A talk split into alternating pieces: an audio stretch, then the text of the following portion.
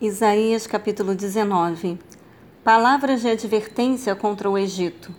Eis que a vé cavalga em disparada numa nuvem em direção ao Egito.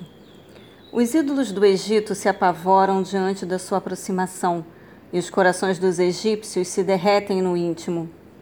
Eis que incitarei egípcio contra egípcio, cada um batalhará contra seu próprio irmão Vizinho lutará contra vizinho, cidade contra cidade, reino contra reino. O espírito dos egípcios será aniquilado no seu íntimo. Confundirei o seu conselho reduzirei seus planos a nada.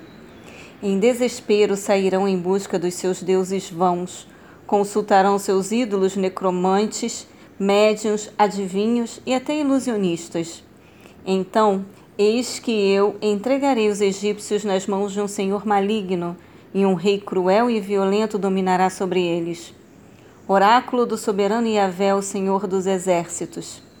As águas se esvairão do mar, o leito do rio ficará completamente seco.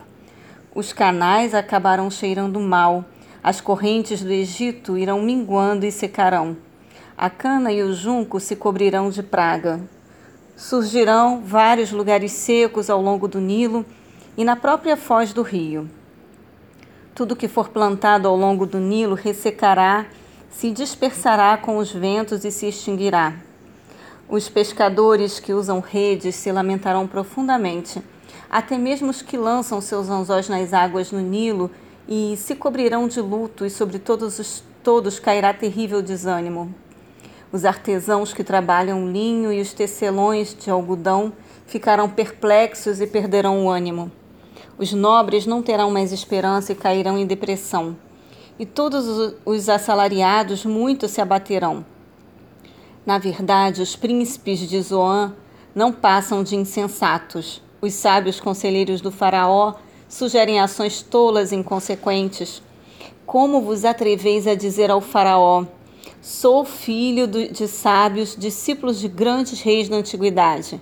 Ora, onde estão os teus sábios? Que anuncie então para que se saiba o que decidiu Yahvé dos exércitos a respeito do Egito. Agem como loucos os líderes de Zoan, e os príncipes de Mênfis foram iludidos. Os próprios líderes dos seus clãs induziram todo o Egito à prática do que é errado e mal.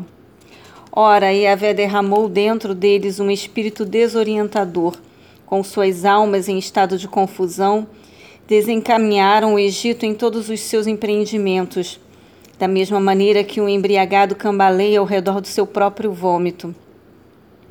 Não há nenhuma atitude que o Egito possa tomar, nada que a cabeça ou a cauda, a palma ou o junco possam fazer. Eis que naquele grande dia os egípcios agirão como as mulheres, tremerão de pavor diante do mover da forte mão de Yahvé, o Senhor dos exércitos, que se levantará contra eles e contra suas mais ações. A terra de Judá será motivo de pavor e vergonha para o Egito. Toda vez que alguém mencionar o nome de Judá, se sentirá aterrorizado à vista das ações de Yahvé, o Senhor dos Exércitos, que Yahvé, o Senhor dos Exércitos, executou contra os egípcios. Naquele dia, cinco cidades do Egito falarão a língua de Canaã e jurarão fidelidade a Yahvé, o Senhor dos Exércitos. Uma dessas cidades será conhecida como Heliópolis, cidade do sol e da destruição. Também naquele dia haverá um altar dedicado a Yahvé, bem no centro do Egito, e em sua fronteira uma estela, um grande monumento em louvor ao Eterno. Esses monumentos servirão de sinal, testemunho e adoração a Yahvé dos exércitos na terra do Egito. Quando eles clamarem Yahvé por causa dos seus opressores, este lhes enviará um Salvador e defensor que os livrará. E a Vé se dará a conhecer aos egípcios, e os egípcios, naquele grande dia, conhecerão Yahvé e o servirão com sacrifícios e oblações, ofertas de cereais. Renderão votos a Yahvé, o Senhor, e os cumprirão. O Eterno ferirá os egípcios, ele os ferirá e os curará. E assim eles se voltarão para adorar ao Senhor e ele responderá ao seu clamor e às suas orações e lhes ministrará a cura.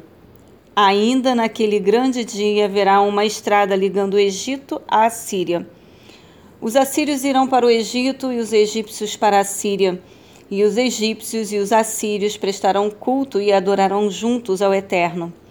Portanto, naquele dia, Israel será um mediador entre as nações do Egito e da Assíria, uma bênção sobre a face da terra. Então Yahvé, o Senhor dos Exércitos, proclamará esta palavra abençoadora. Bendito seja a nação do Egito, meu povo, a Assíria, obra das minhas mãos, e Israel, minha herança, povo escolhido.